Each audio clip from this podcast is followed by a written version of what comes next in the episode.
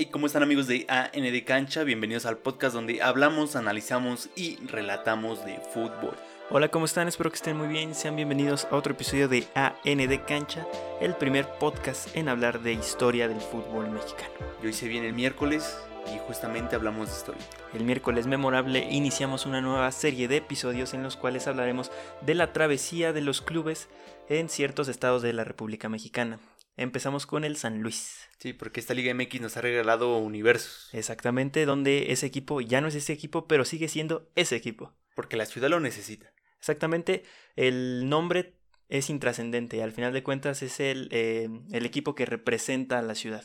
Exacto, y siempre seguirán siendo los del San Luis, del San Luis. Exacto. Y veremos el arraigo que han tenido a lo largo de la historia con sus colores, con su nombre, con la identidad del club, como ese club que ha ascendido deportivamente, que siempre lo ha buscado y que la afición al final jamás ha abandonado el equipo, sino los empresarios y gente del alrededor es quien abandona el equipo.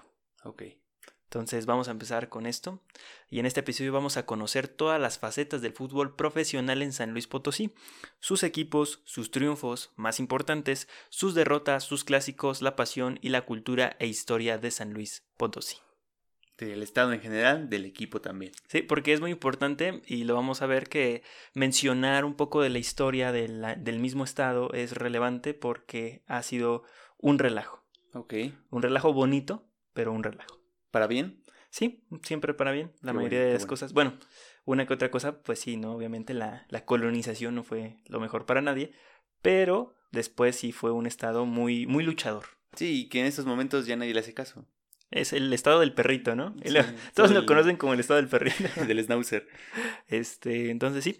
San Luis Potosí, eh, así se llama el equipo, así nos vamos a referir a él, que nació en 1957 que después se convirtió en el San Luis Club de Fútbol de 2001 a 2013, que también se llamó Gladiadores. Entonces, eh, para simplificar todo esto, nos, nos vamos a referir a los Tuneros, los Santos, los Auriazules, Real San Luis, Gladiadores y posteriormente Atlético San Luis y Atlético de San Luis como el San Luis. Los Tuneros. Los Tuneros, la trinca tunera. ¿eh? Ya les voy a decir los Tuneros. Los Tuneros. Los Tuneros de San Luis. Sí. sí. Por las grandes tun, tuneras. Tuneras o no sé. Los este nopales, ¿no? Nopaleras, porque al final ahí crecen los, los las tunas. Sí. bueno, había mucha tuna. Sí, buen punto. Sí, y yo ya estaba pensando en árboles de tuna, ¿tú crees? crecen en un nopal. Crecen en nopales. En nopales. Entonces sí, a todos este tipo de clubes no es el que me está haciendo magia y, ah, no dijiste los tun... No, es porque para simplificar todo, San Luis. Sí. Punto. Hay muchos. Sí, hay muchos equipos y que todos, al, todos los equipos que mencioné son los equipos que han representado al Estado. Porque hay otro equipo que no representaba tal cual al Estado. Y era de ahí mismo. Exactamente. Eh, que eran los cachorros del San Luis que jugaron o fueron este pues equipo de 1968 a 1989. Y ese equipo era de la universidad en su principio y después fue de particulares. Como siempre, ¿no? En México siempre empezamos por universidades. Ajá. Sí. Bueno, eh, ah, se empezó por los obreros, por empresas y después por las universidades. El Atlético de San Luis de 2017 es otro equipo, así que han existido tres equipos, por, la, por llamarlo así, fundamentales, ¿no? Que han sido esas transiciones que no tiene que ver nada uno con el otro. Entonces, son esas como tres identidades. Hablar del fútbol en profesional en San Luis es hablar de una historia golpeada e interrumpida. Los equipos que ocupan el estado son varios e históricos para el estado de San Luis Potosí, con los cuales la afición potosina se ha identificado en diferentes momentos de la historia, y que curiosamente han reflejado a su vez la travesía de su propio estado. En 1592 se descubrió indicios importantes de oro y plata en la zona. Se dio el nombre de San Luis Rey, en honor a Luis IX de Francia y Potosí porque se comparó con las ricas minas de plata en Bolivia, en espera de rivalizar con estas, pero esto nunca se cumplió. A mediados de 1821, después de la independencia de México, el general José Antonio Echevarri intimidó al intendente y al ayuntamiento a la rendición de la plaza de San Luis ante el ejército trigarante de Iturbide. Ellos se sometieron a su exigencia, pues no había manera de resistir y así se proclamó la independencia de San Luis Potosí. La participación del Estado en la invasión americana en los años de 1846 y 1847 hizo que, fuera llamado San Luis de la Patria para haber aportado, por haber aportado gran cantidad de caudillos y elementos. En la Guerra de Reforma, la participación del Estado potosino fue destacada y durante la intervención francesa en 1863, la ciudad de San Luis Potosí fue declarada capital del país por el presidente Benito Juárez. Durante el régimen de Maximiliano, San Luis fue convertido en un departamento y la ciudad estuvo al poder de los imperialistas hasta final de 1866. Por el momento se preguntarán entre a ver un podcast de fútbol o una historia de San Luis. Bueno, pues un poco de las dos. Realmente si el propio estado ha cambiado de nombre y sede, ¿qué podríamos esperar de su equipo de fútbol? Un reflejo de la historia de San Luis. Ok, entonces el equipo de fútbol fue conquistado. Fue, eh, le extrayeron sus minerales este, de oro y plata y después se independizó. Sí. Así surgió también el, equipo. Ah, no tal cual. Pero hay un sentimiento de patriotismo sobre todo lo que rodea a San Luis. Sobre su... Chango Moreno es alguien patriota? ¿Podemos considerarlo como un héroe de la patria? No. ¿De San Luis? Tal vez de San Luis. Tal vez de San Luis. El Chango Moreno es un gran héroe potosino. Ok. Argentino, pero potosino. Sí, ya es más potosino que argentino. Es mexicano, el Chango Moreno es mexicano. No sé en qué momento dijeron que nació en Argentina. Yo no, no, lo recuerdo en Argentina. El Chango nació en Aguascalientes, todos sabemos eso. De hecho, los colores que han llevado la mayoría de los equipos de San Luis Potosí hacen referencia a su pasado colonial, cuando el oro y la plata se manejaban en abundancia.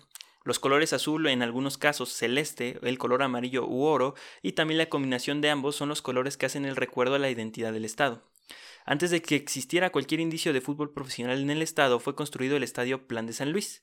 Su nombre hace referencia al, llamado de Gustavo y Madero para levantar al pueblo mexicano en armas y luchar contra la dictadura de Porfirio Díaz, así consiguiendo unas elecciones presidenciales democráticas.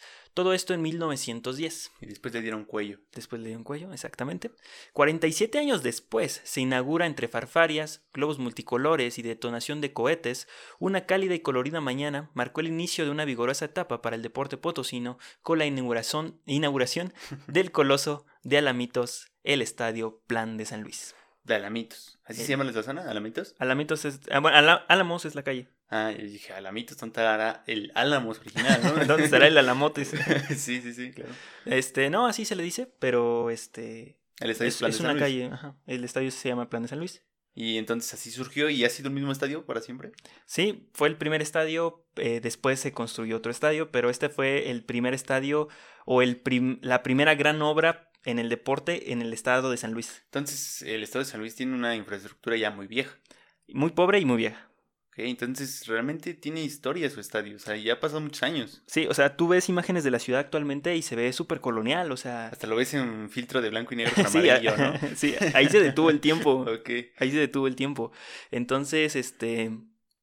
Pues básicamente este fue el parteaguas para que comenzara a jugarse fútbol profesional y otros deportes, porque no era un estadio específicamente para ver fútbol, sino también era olímpico. O sea, bueno, había pista de, de, atletismo y varias secciones que ahorita vamos a mencionar, en las cuales se podían practicar otras disciplinas. ¿Y esto era para toda la gente? Para toda la gente. Sigue siendo para toda la gente. O sea, tú puedes ir a trotar al estadio y no pasa ah, nada. No sabía eso. Sí, no, no es como tan exclusivo. Me gustaría entrar a CU a trotar. Lo mismo estaba pensando hace rato, dije, imagínate ir a CU y... A las 12 de la mañana. ¿Qué? A, la, hora del partido de Pumas. A la hora del partido de Pumas, para no distraerme en mi trote.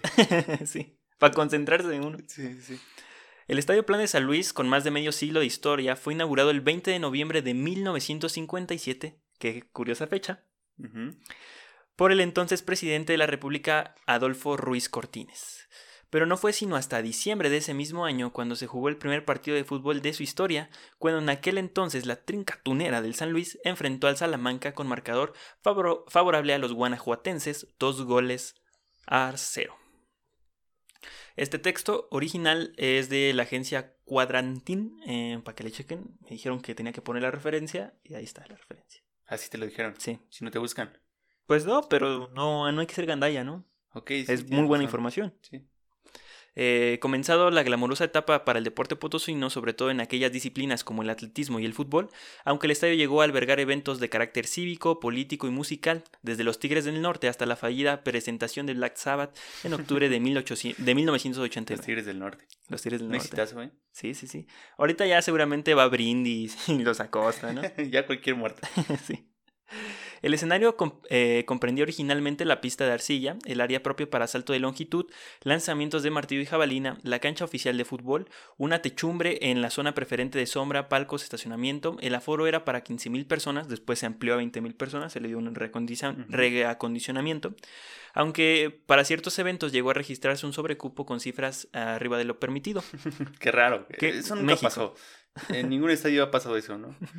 Antes sí, los estadios estaban a vomitar, ¿no? Era algo que no sé si la seguridad, reventa de, boletos falsos eh, se daba mucho antes. No sé qué hacía que los estadios siempre antes estaban a reventar.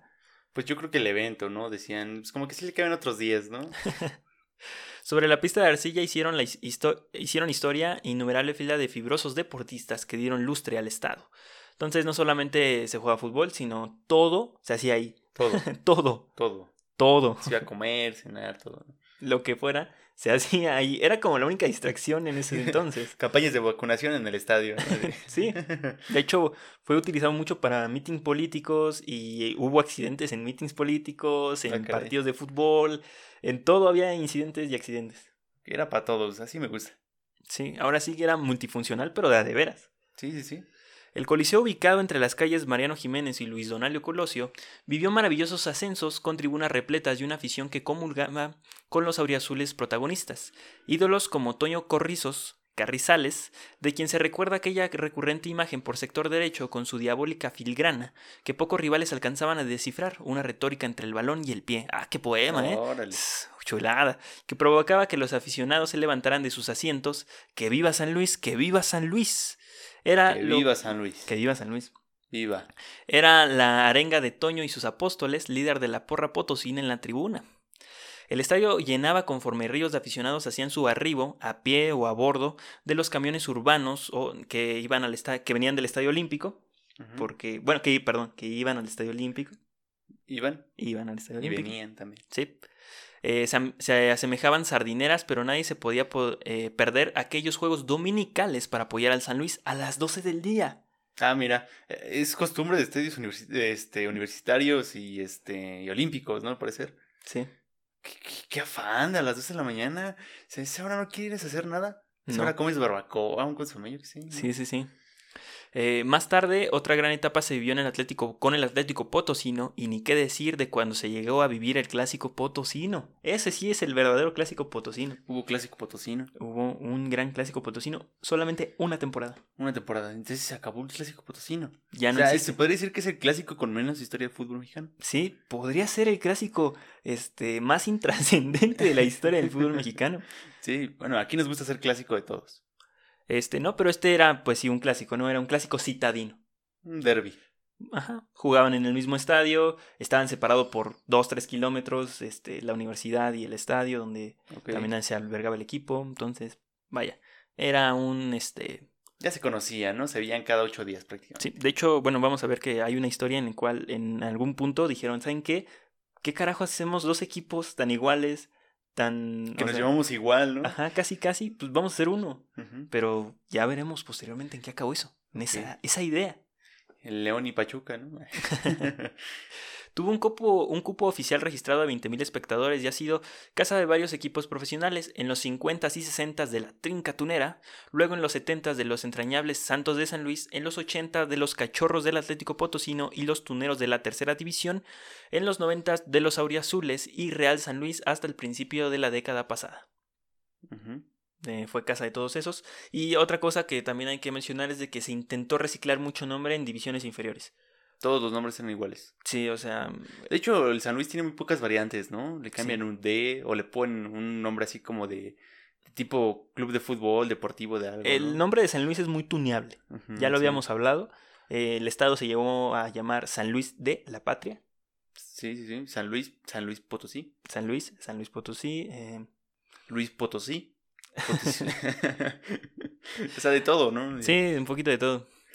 Eh, de los jugadores más importantes que pisaron esa cancha vistiendo los colores potosinos fue Tomás Boy, Pedro Chico Araya, el deslumbrante extremo chileno y el charrúa Gustavo Matosas, entre otros. Vámonos, esos nombres suenan. Sí. Excepto el Chico Ayala. Eh, no, pero es un idolazo de allá. Araya. Sí, Araya. Este, típico dono de, no, como que no conocieron al chico. No, pues no. Jugadorazo. No, ni hay fotos de él jugando, ¿no? ¿Qué tal si es un mito? Algo que me gustó mucho es de que realmente sí hay mucha este, documentación sobre el fútbol en San Luis que se agradece un montón porque de otras cosas no hay nada y de esto como que tienen poco porque son pocos equipos, entre comillas. bueno, son un resto de nombres, ¿no? Ajá, son un resto de nombres, pero al final siempre fue un equipo, fue el equipo de la ciudad. Sí. La historia de este estadio termina obvio por la construcción de uno nuevo para ver solo fútbol. Tras los numerosos accidentes e incidentes a lo largo de su apertura, tanto así que la Federación Mexicana de Fútbol lo consideró un estadio inseguro y con ello nació la necesidad de construir un estadio nuevo, o mejor dicho, culminar un estadio. Nuevo León es inseguro y hay dos estadios. Eh, pero no la zona, el estadio. Ok, ok. Bueno, te entiendo, ¿no? Pero es injusto, ¿no? Ahora la gente dónde va a ir a trotar. Eh, sí. Bueno, solamente se suspendió para ese tipo de eventos. O sea, ahí sigue estando el estadio para todos. Sí. Qué chido, ¿no? De hecho, juegan, este, bueno, ahorita lo vamos a ver. Ah, está muy chido tener un estadio en tu ciudad o en tu pueblo, porque San Luis es un pueblo gigante, ¿no? sí.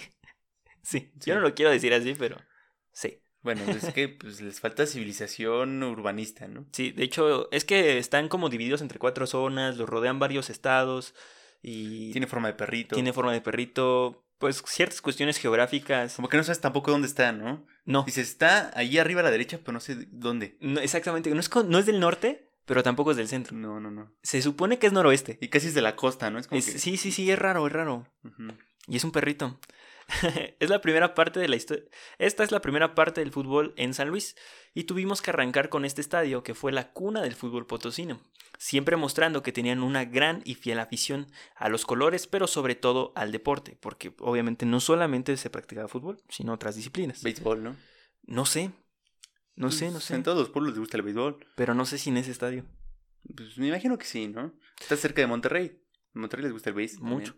El estadio en la actualidad es ocupado como centro de alto rendimiento, donde se entrenan múltiples disciplinas, pero los eventos grandes de fútbol ya no son albergados ahí. Una vez que hemos eh, entendido cuál fue el pilar del desarrollo del fútbol en San Luis Potosí, vamos a continuar con el primer equipo que fue fundado meses después de la inauguración del estadio.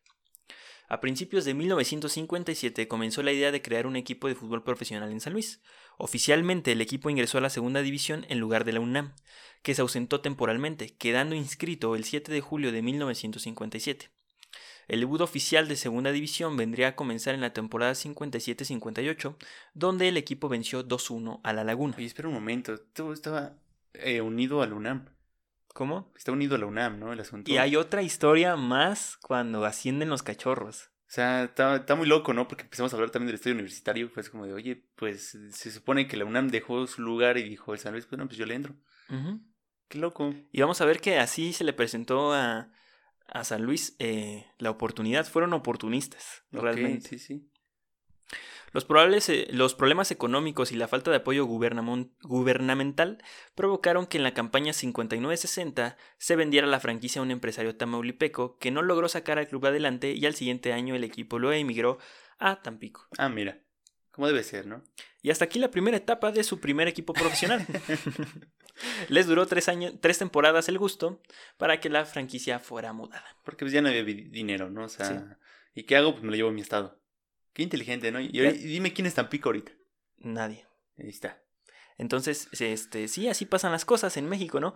Todo se construye al revés. No tienes un perro equipo, ¿por qué quieres un estadio de fútbol? Sí. Espérate, haz un equipo y después le pones estadio. Y ya como tenías ustedes dijeron, este es mi momento, ¿no? Sí.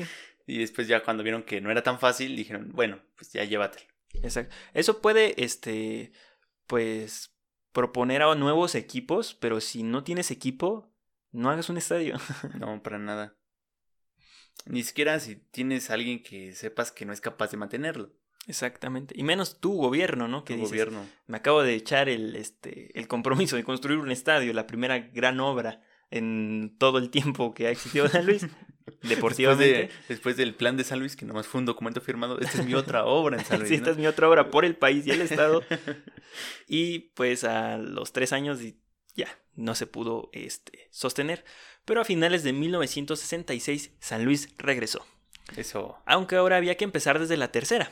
Eso. Sí se puede, sí se puede. Sí. O sea, te caes, pero nos levantamos. Pues, abajito nos levantamos, ¿no? Como que, más bien como que en una pata, ¿no? Pero pues, ahí vamos. El equipo fue bautizado como Azules y debutaron el 11 de julio de 1967 bajo la dirección técnica de Jesús Ontiveros.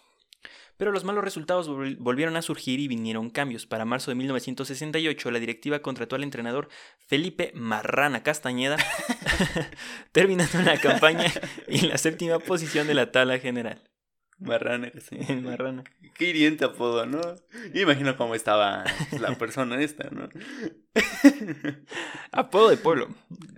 Claro que sí. Apodo de pueblo. Porque en Ciudad, el gordo, ¿no? Sí, sí, sí. El gordo.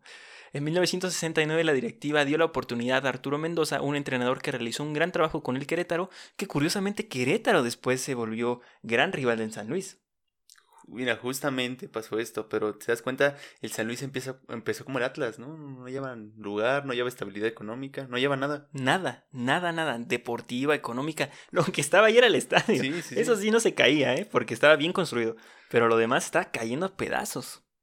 Un buen trabajo eh, reditúa en un plan eh, competitivo que llegó a la final de Copa. En marzo de 1969 el equipo vivió su primera fiesta futbolera y el equipo respondió con su primer campeonato al vencer a Cuautitlán por 3 a 1. Ah, mira. Esto en tercera división. Ok, ok. Entonces ya ganó el campeonato y asciende. Asciende, exactamente. Luego vino la liga y se le dio la continuidad a la plantilla campeona y el 25 de enero de 1970 el equipo de San Luis logra ascender a la segunda división al vencer a la Universidad Autónoma del, eh, Estado de México por la mínima diferencia. Se traen contra el Estado de México, ¿eh? Sí, también. el enemigo número uno del Estado de México. Yo creo que San Luis tiene varios enemigos. Tampico. Tampico. este. Estado de México. Y el Cruz Azul. Y los Pumas. Y los Pumas. Oye, San Luis. Óyame más, ¿eh? No manches, San, Luis con razón no estaba en primera, ¿eh? Tenía miedo de quedarse ahí. El momento cumbre vendría con la temporada 71. Los Auriazules se convirtieron en campeones de segunda división y, por ende, en el ascenso a primera división. yes, avanzaron, subieron 69, escalones. 70, 71, ¿no? Sí. O sea, del 66 que regresaron al 71 ya eran equipo de primera. Wow. Bien hecho. Bien, muy bien, ¿eh? ¿Qué es esto? ¿El Atlético San Luis? Pero es que era una cancha muy apasionada. O sea, realmente ver las fotos y siempre ver el estadio abarrotado. Era como que decir, oye, le echan ganas. Además de que tenían buenos equipos. O la gente no, tiene nada que hacer. La gente no tenía nada que hacer a las 12 del, día del domingo y decían, vamos al estadio. Sí, pues porque pues, no tenían para comprar un consomé, pues ibas a un estadio. Exactamente. O venían consomé en el estadio domingo a las 12, como no. Esta fue la primera gran época de este equipo con su segundo aire. De hecho, tan pronto ya tenían su segundo aire que representaba a San Luis Potosí. Tras los ascensos el equipo no se le invirtió y la base de jugadores que lo llevaron a primera ya no era la misma para las próximas temporadas, recordando que el equipo era nuevamente del estado. Me recuerda mucho a Zacatepec, ¿no? De que equipazo cuando ascendían y llegaban arriba, lo desarmaban y otra vez para abajo. Algo así era en San Luis. En la 72-73 pasa algo extraordinario, pero no con los Azules, sino con un equipo de la Universidad de San Luis Potosí, los Pumas. ¿Los Pumas? Los Pumas. Otros Pumas. Los otros Pumas. Ah, no manches. Eh, desde ahí también tienen coraje contra el Y hay algo bien interesante. En la temporada 72-73, la directiva le renovó contrato a Chase. Sin embargo, al terminar la temporada, trae a Enrique Álvarez Vega. En tanto, en la tercera división surgirían los Pumas de la Universidad Autónoma de San Luis Potosí. Oye, un nombre más cortito, ¿no? O sea, ¿qué es esto? ¿Un nombre de un cuento? ¿o qué? El ascenso de los Pumitas fue vertiginoso y para la temporada 73-74 logran el ascenso a la segunda división. En tanto San Luis venía a la baja en la primera división. Se iban a terminar encontrando. Sí, en algún punto se iban a encontrar. Su técnico tuvo problemas de salud y salió del equipo. Para 1973-1974 el equipo cambió de mote, ahora a Santos. Otra vez, otro cambio. Mira nomás. Fue una temporada mala, cambió de técnicos y al final el equipo estaba sin dirección sin dirección técnica y Arturo Mendoza se lanzó a la aventura a salvar al San Luis. Al final la competencia, eh, de la competencia el equipo se ubicó en el último lugar con 21 puntos. ¿Y lo salvó? Pues más o menos, ¿no? no lo salvó, descendieron. Pues oye, tú no sabes, a lo mejor hay algo bueno en lo malo. La Laguna había quedado arriba, pero el reglamento indicaba que debía jugarse una liguilla por el no descenso y terminando San Luis y terminó San Luis eliminado en el partido de vuelta 2 a 0. Otro enemigo, la Laguna. Ok, entonces a lo mejor lo que tú no estás sabiendo es que él abrió paso para que los pumitas ascendieran. Algo así, vamos a... Ah, es que esto se cocina en algún punto, pero vamos a un corte y retachamos. Ok. Y regresamos para ver qué pasó con los Pumitas, porque yo estoy ansioso. Exactamente. Mientras la afición potosina lamentaba el descenso del San Luis, Al, máximo, al mismo tiempo festejaban el ascenso de los Pumas de la UACLP.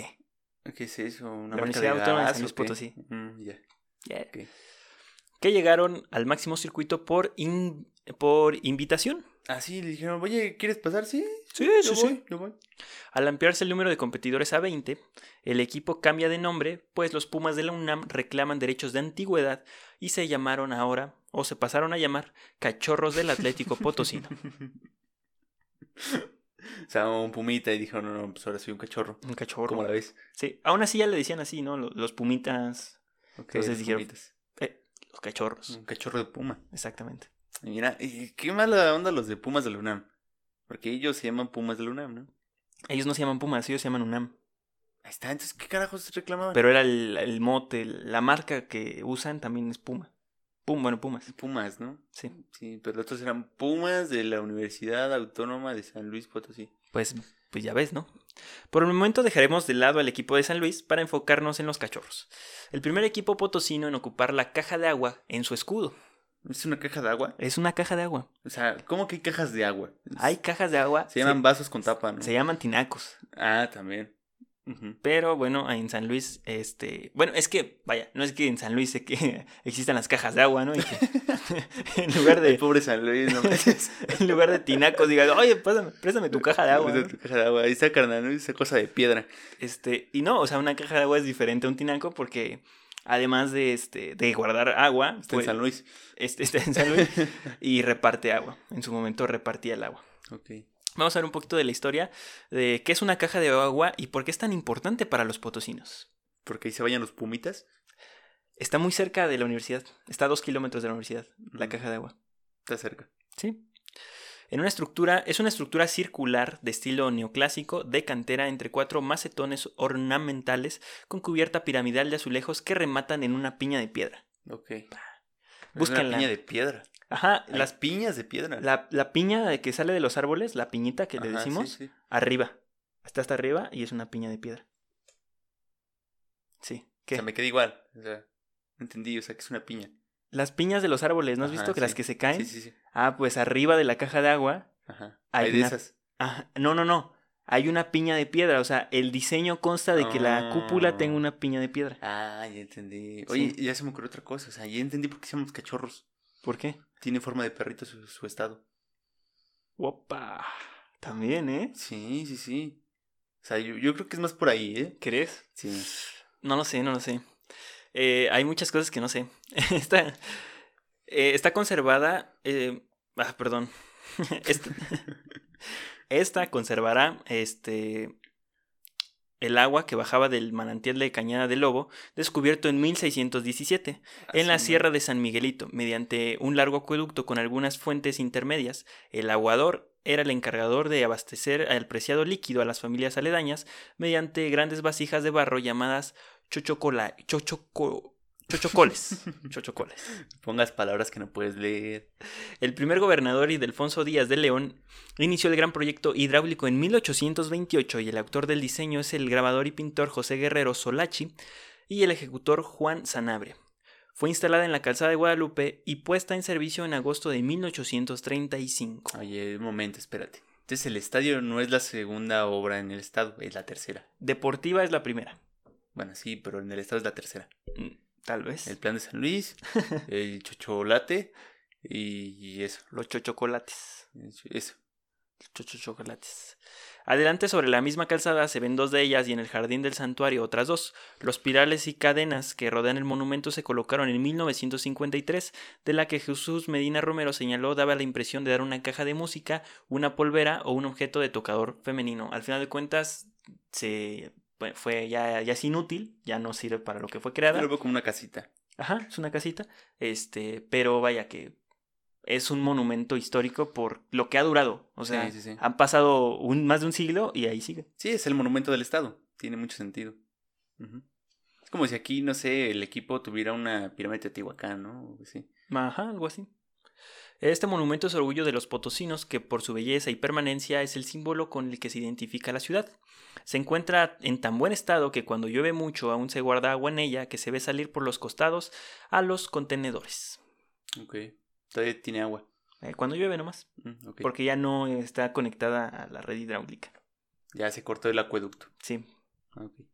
La caja de agua, la Universidad de San Luis Potosí y el estadio Plan de San Luis estaban muy cerca, o sea, es un círculo, es un radio muy pequeño, todo está ahí. Y tan grande que es San Luis. sí, tan grande y todo, todo ahí, todo ahí amontonado, como la Ciudad de México.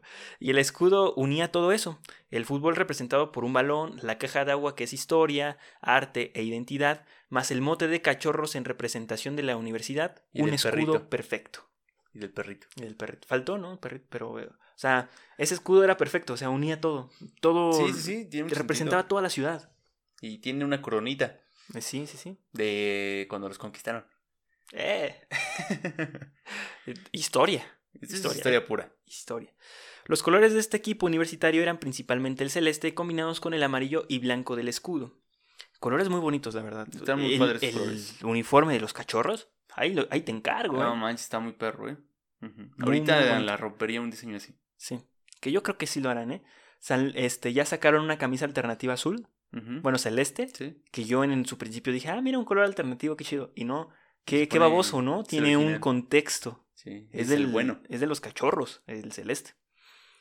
Eh, se contrató a Ángel Subieta como entrenador para la campaña del debut en el 74-75. El 13 de julio de 1974, el Atlético Potosino debuta con una derrota en Primera División. Eso. La primera victoria llegaría el 4 de agosto del mismo año al golear 4 por 1 a los Tigres de la UANL. Eso, oh, eso. Rifándose con los universitarios, ¿eh? El grande del norte, ¿eh? El grande del norte. Pero, este, de hecho, fue una época buena los 70 para Tigres. Es cuando este, pues consiguen sus primeros campeonatos. entonces no era un Tigres fácil. No, y, pero los cachorros estaban imparables. Pero las cosas no marcharon bien y tras varios cambios de técnico, eh, Luis Grill llegó al rescate y de milagro salvó a los cachorros, mandando a la segunda a Ciudad Madero la venganza potosina a los tamaulipecos. Vámonos, sí, ahí está. Lo que me quitaste yo te lo estoy quitando, perro. No sabemos si realmente se fue la franquicia para allá. No sabemos si realmente se tienen coraje, pero nosotros lo estamos viendo con esa cara. Carlos Milok es el nuevo entrenador del Santos para la campaña 74-75. Santos de San Luis, no Santos Laguna. Todavía no existía Santos Laguna. Santos Laguna, de hecho, es un robo. Existía La Laguna, no Santos Laguna. Que también une, al final une todos sus colores y así. Y ya lo veremos en otro episodio en el fútbol profesional en Torreón. Ok. Obviamente, ya me estoy inventando cosas aquí, ¿eh? Al final de la campaña se quedaron en la orilla y no se consumó el ascenso, pero el 18 de julio de 1976, en la primera en la temporada 75-76, los Santos de San Luis consiguieron su segundo ascenso al máximo circuito. Vámonos. Estuvieron un año abajo. Ok. Entonces ya no había un equipo. ¿Cómo? O ya ahí se encuentra con no. Entonces es un es un equipo de San Luis que asciende junto con otro equipo de San Luis. No, no, no, o sea, los cachorros se salvan del descenso. Ajá. Pero mientras se salvan del descenso. El otro ascendió. El otro ascendió, el que había bajado cuando los ah, cachorros subieron. Qué relajo, ¿no? Sí, sí, sí. Entonces ahí hubo choques de universos y volvieron a separar. Sí, pero se volvieron a juntar. o sea, se desfasaron y después se juntaron. Ambos cuadros se enfrentaron por primera vez el 16 de diciembre de 1976 en el Plan de San Luis. Al final de cuentas terminaron empatados 1 a 1 con goles de Eduardo Vaquero, Cisneros, luego jugaría en Chivas, por los Cachorros y Ricardo Mendoza por los Santos. Los dos equipos potosinos volvieron a encontrarse de cara a la jornada 33 y el 24 de abril de 1977, otra vez en el plan de San Luis, en esta ocasión los Santos triunfaron 2 a 0. Al final de la temporada la franquicia del San Luis fue llevada a Tampico otra, vez. Otra vez, no manches. con lo cual la ciudad se quedó con un solo equipo. otra vez. La venganza no funcionó de nada. No. Mm, mira. Una cosa que me llamó la atención fue que el clásico lo jugó Neri Castillo. No, mira. El famosísimo Neri, el original. El no, este no es original, este es el uruguayo, padre de Neri Castillo. Real. Oh, 100% real, no fake. Oh, mira, entonces este es el original. Ah, Exactamente. entendí. De hecho, al final creo que encontré que jugaron más figuras eh, en el Atlético Potosino que en el San Luis, por igual la inestabilidad de Santos de San Luis. En esa época los buenos jugadores se iban a jugar a Cachorros. y Cachorros estaba abajo. Cachorros estaba en primera. Y el San Luis había desaparecido y descendió y descendió. Un relajo traía. Después se fue otra vez a Tampico. Ajá. Okay. Es un, es, ¿Ves? Es un, es un gran relajo. Es un gran relajo. Es un gran relajo. En 1980-81, Atlético Potosino tuvo una buena participación a secas al terminar en el lugar 14 con 36 unidades. Para la temporada 81-82 los cachorros tuvieron una gran competencia y siempre se mantuvieron en la pelea por la clasificación, sin embargo en la última jornada del rol regular se quedaron fuera de la liguilla. Como decía, había buenos jugadores en cachorros. La campaña 82-83 es de cambios para el equipo. Del plantel salen elementos valiosos. Alberto Guerra había solicitado que le dejaran la base y al no ocurrir deja el equipo. Otra vez ascienden y le quitan la base. Otra vez, o sea, que a cada rato están cami cami técnico, o sea, no se cansan. No, no, no. obviamente porque pues quien tenía el control eran como el gobierno entre el gobierno y particulares. Entonces, al final jamás se ponían de acuerdo en nada y era un relajo. Ok, ok se creían que sabía mucho de fútbol, ¿no? Y ya, sí. lea que todo. Ah, y querían dinero, al final eh, querían dinero y los jugadores pues este, también querían dinero y no podían estar en un equipo que se la pasaba peleando por la inestabilidad y que de repente estabas arriba, estabas abajo, no sabías se trata el fútbol. en qué momento ibas a cambiar de equipo, de ser, en, un relajo. De eso se trataba, ¿no? de hecho, después hasta ellos mismos cambiaron de sede, entonces... Ah, mira, qué triste. Bueno, es que hay que hay que darle tiempo a esto para entender al San Luisito. Parece dark, ¿no? Así, tiempo, todo pasado, todo está unido. Entonces llegaron los tuneros, le dijeron a los potosinos, no vendas la franquicia. ok. Alto. Sí, sí. Entonces llega Grill, no obstante, otra vez Grill. Los cachorros se mantuvieron, se metieron a la liguilla de panzazo, pero quedaron eliminados en la primera ronda por el América. Qué suerte, ¿no? Entras a liguilla y llega el América. No puede ser. Hubiera llegado el Tigres. ¿Qué está pasando? la temporada 83-84 fue mala para el equipo. Se corrió el rumor de que el club iba a ser vendido por el gobierno potosino. Otra vez. El ayuntamiento dio marcha atrás, pero determinó que ya no este, sostendría el equipo. por lo que se creó una directiva encabezada por Jorge Motauk, quien contrató a Jorge Ortega como técnico. Otro técnico. El plantel tuvo que integrarse con jugadores prestados y un buen número de jóvenes potosinos. El equipo cayó en la mediocridad y apenas logró evitar el descenso al finalizar en el penúltimo lugar. Los problemas económicos continuaron y en la temporada 84-85 el ayuntamiento otorgó la franquicia a un grupo de personas de Tabasco y de la capital del país. El fantasma del descenso seguía rondando al equipo. Por fortuna, otro equipo fue el que descendió. Eh. Otra vez, ¿no? Otra vez se salvaron. Siempre había uno peor. O sea, no manches, o sea, ¿qué onda con el, o sea, el San Luis no se ayudaba, o sea, solito iba otra vez ahí a la esquina y a la esquina, dijo, a ver cuándo, ¿no? Le jugó al vivo, le jugó al vivo. Los malos resultados seguían y el descenso estaba latente. Sin embargo, un golpe de suerte vino en auxilio, pues para los siguientes dos temporadas el ascenso fue abolido. Ah, caray. otra. Otro zarpazo de suerte. No manches, o sea, el San Luis, ¿qué onda? El San Luis, por más de que ellos mismos decían, no vuelvas a repetir lo mismo, por favor, ya no, ya estamos cansados. Tenemos dos años para estabilizarnos, no cambies de técnico. por favor. ya, por favor, hazme una buena economía, ya, San Luis. Pese a los malos augurios, el equipo levantó en la temporada 86-87. Ufas. Levantado. Fue una buena campaña, sin embargo, el esfuerzo no les alcanzó y se quedaron a un paso de la liguilla. En la temporada 88-89 el gobierno del estado invirtió en al em, intervino al equipo por un adeudo de la directiva con las autoridades estatales. Esto provocó que la Federación Mexicana de Fútbol interviniera y sancionara al equipo. O sea, se debían dinero entre a quienes les habían dado el equipo y el gobierno. Ok, no tenía mucho sentido eso, pero bueno. Sí. Eh, se le prohibió jugar en el plan de San Luis, al San Luis. Entonces el equipo jugó durante ocho jornadas en el estadio municipal de Celaya. Lejitos. Eh, pues abajito, ¿no? Sí, un poquito lejos. O sea, no es como que, ah, pues aquí ah, adentro, ¿no? Sí. sí, tenían que salir. Lo peor estaba por venir. El 26 de mayo de 1989, el equipo descendía tras caer ante Cruz Azul 2 a 0, quedando en la última posición con 22 puntos, mientras Atlas con 26 puntos. ¡Oh, el Atlas! ¡Ay, hijo de su ¡Ay, el Atlas ahí! El Atlas este, era penúltimo en la tabla y se salvaba del descenso. Bueno, ahora la suerte de uno fue más poderosa que la del otro. ¿No? Ay, ¿qué estaba entre suertes? A ver, ¿quién... La suerte del Atlas, mira. Ay, ay, ay. Este, entonces sí, ahí se salvaba el Atlas y descendía el Atlético Potosino. Tras el descenso del equipo en una operación secreta. Ah, hijo. Sí. Como, como el plan de San Luis. sí. Te digo, o sea, tienes que ponerle contexto. San Luis es la historia de su estado es el propio San Luis. Eh, es adquirido por Mauricio Pérez Sepúlveda.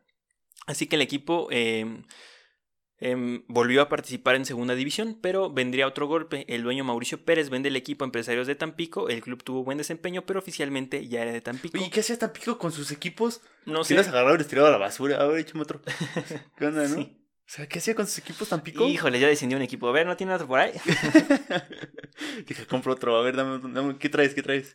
Sí, esto es el problema que siempre hemos mencionado. Y miren, que nos quejamos mucho de lo que pasa actualmente en el fútbol en 2019-2020 pero ya pasaba en los ochentas, ¿no? Bueno, en los noventas. Sí. De forma descarada igualmente. Y es triste porque no, no hemos cambiado. No. Estamos como el San Luis.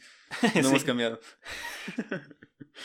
Regresando a los cachorros, sus últimas tres temporadas de primera, perdón, manteniendo los cachorros, sus últimas tres temporadas en primera división fueron de contraste. En la temporada 86-87 se quedaron a un punto de clasificar a la liguilla con un equipo formado por 80% de jugadores potosinos y el otro 20 eran jugadores prestados. Ok. Es como un equipo pequeño, ¿no? Sí, como un equipo que no tiene dinero. O sea, ya decimos que la cantera no es, ay, orgullo, ¿no? La cantera es necesidad. Sí, y se refleja y a veces sale bien y a veces no. Entre los más eh, notables era René Isidro, eh, García, Mauricio López, Víctor Medina, reforzó por jugadores de la talla de Nelson Sangüesa, el chileno Luis Cholo Castro, el paraguayo Eligio Torres y otros destacados jugadores nacionales. El técnico en ese torneo fue el potosino José Camacho, hasta el director técnico. Ah, Otro director técnico. Después de eso, el, equipo desciende. En el 89 termina su existencia al par de su hermano, el San Luis, que vendieron su lugar.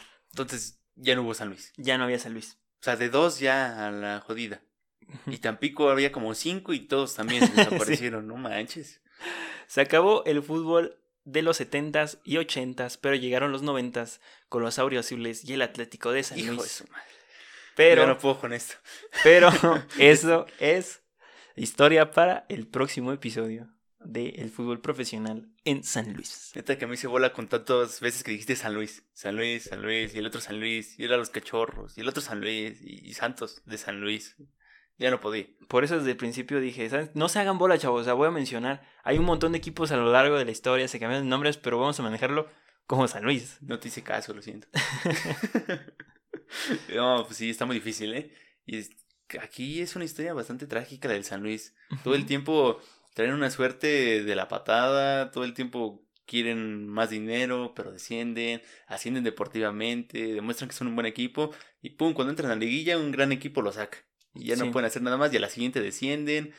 En 30 años hubo como 50 técnicos, o sea, ya, cualquier cosa, ¿no? Totalmente, o sea, los males que tenía el San Luis, eh, equipo del estado, los traspasó al Atlético San Luis. Entonces se rompió todo. Después le quedaron debiendo al estado, que el estado era su equipo de antes, entonces...